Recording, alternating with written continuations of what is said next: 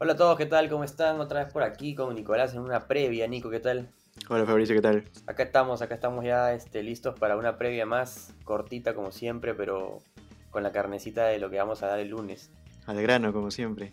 De todas maneras. Y ya, está, ya están listas la- las llaves de octavos de Eurocopa, hermano. Ahí está, sí, pues, sí, justo ya me, me ganaste por puesto de pecho. ¿Buenas llaves? ¿O qué dices? Hay partidos interesantes, hay partidos que así en papel no se ven tan atractivos, pero que una de esas dan la sorpresa, ¿no?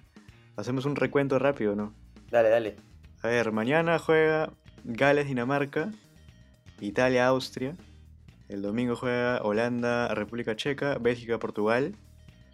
El lunes juega Croacia-España, Francia-Suiza. Y el martes Inglaterra-Alemania, Suecia-Ucrania. ¿Cómo la ves?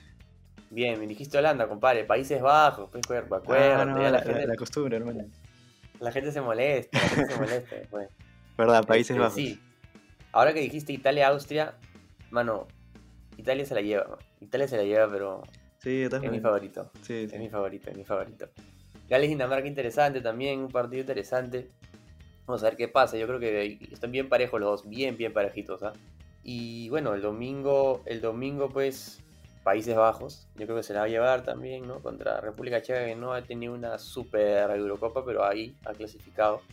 sí. Ese partido va a estar bueno, el que te voy a decir ahorita. Bélgica-Portugal. Va a estar bueno. Y pronóstico reservado, ¿ah? No se sabe quién va a pasar ahí.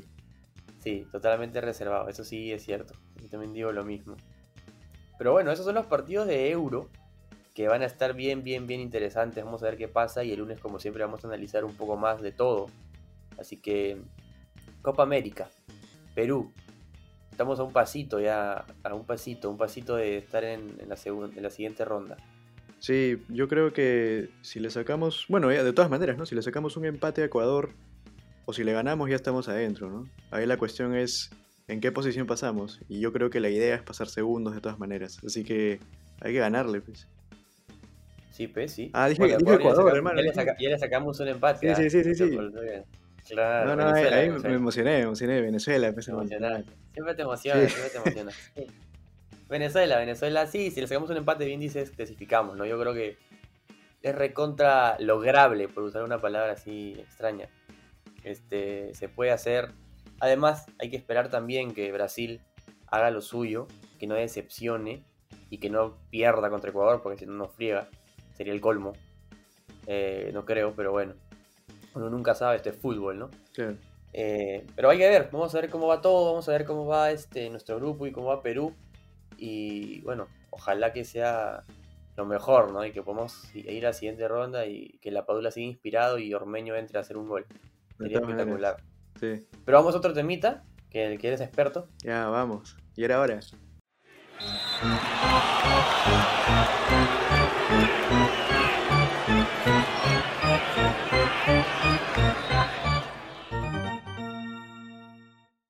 Y el otro tema, hermano, básquet.